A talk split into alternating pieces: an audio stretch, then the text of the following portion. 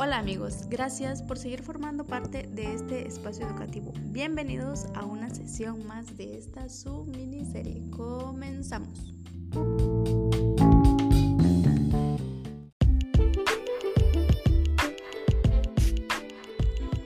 ¿Qué tal amigos? Espero se encuentren muy bien y estén teniendo una semana muy agradable. Hoy analizaremos otro artículo que la verdad está también muy bueno se llama El hogar y la escuela, lógicas en tensión ante COVID-19 de la autora Gabriela de la Cruz Flores.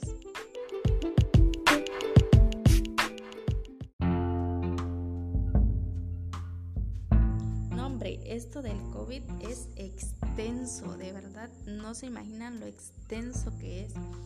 Y pues nos ha dado mucho de qué hablar en este día. Bueno, prácticamente todos los días se habla del COVID, ¿no? Pero hoy hablaremos del traslado forzado de las actividades que esto trajo. Mm, ¿Qué podemos decir ante esta situación? Bueno, nosotros vamos a comentar cinco tensiones de las familias mexicanas. Claro, las más destacadas, aunque pues estudios afirman que existe ya desde el confinamiento. La primera sería las actividades laborales versus actividades escolares. La segunda dedicación al estudio versus carencias en el hogar. La tercera, uy, esta está muy buena, armonía familiar versus violencia. La cuatro, demandas de las escuelas versus apoyo académico familiar. Y el cinco, control escolar externo versus autorregulación.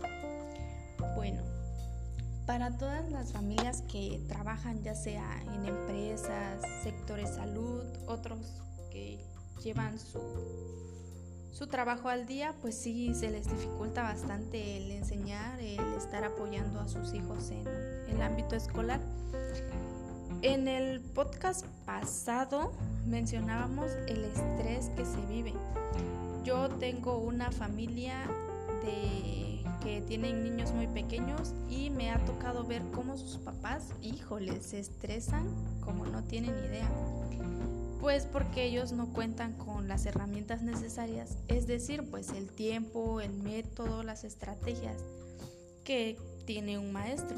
Y ni hablar de los niños, ¿eh? Los niños se estresan demasiado, pues por la paciencia de los papás. Imagínense, llegan cansados, preparan algún material que le pide la maestra y llegan a regañarlos. No, no, no, no, no, un sinfín de cosas.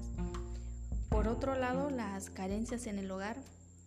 Cada niño aprende de diferente manera, ¿eh? y eso todos lo sabemos. Tienen su espacio, su ambiente donde aprenden. Pero, ¿qué pasa con la equidad? Aquí la equidad es un punto clave, ¿eh? porque de verdad que nosotros no, no nos imaginamos cómo están pasando esta situación esas familias. Otro punto también que es muy importante y preocupante es la violencia. Sabemos que aquí en México somos creo que el número uno en violencia, tanto externa e interna, claro. Es de lo que más se habla. Nos ha tocado escuchar en un aula cómo niños y niñas sufren de violencia en sus casas, claro. Por lo tanto, pues en el aula encuentran paz, comprensión y protección, aunque sea por un momento. En algunos momentos sí, se lleva la dirección, se resuelven estos problemas, pero imagínense ahora estando esos niños solos e indefensos, ¿qué pueden hacer? Sufren psicológicamente y eso impide aún más un buen aprendizaje, pues no están enfocados al 100%. Pero la verdad no, no la pasan nada bien. Hay de todo, de verdad, de todo. Qué, qué gran conflicto nos trajo este COVID. Y para finalizar, el control escolar externo versus autorregulación. Sabemos que nuestro sistema escolar en las escuelas básicas se han instrumentado planes y programas de estudio Claro, contribuyen poco en el aula de la autonomía y desarrollo para aprender del alumno. Entonces, la verdad que se ha apelado que los alumnos lleguen a organizarse ahorita, ¿eh? asumiendo papeles que pues la verdad no se les ha enseñado en una escuela, es decir, la autonomía y el pensamiento crítico. Y ya amigos, para finalizar y ustedes hagan su propio análisis, si tienen la posibilidad de ayudar a los padres que se encuentran en pues en esta situación, no duden en hacerlo. En estos momentos es muy importante la solidaridad y la colaboración.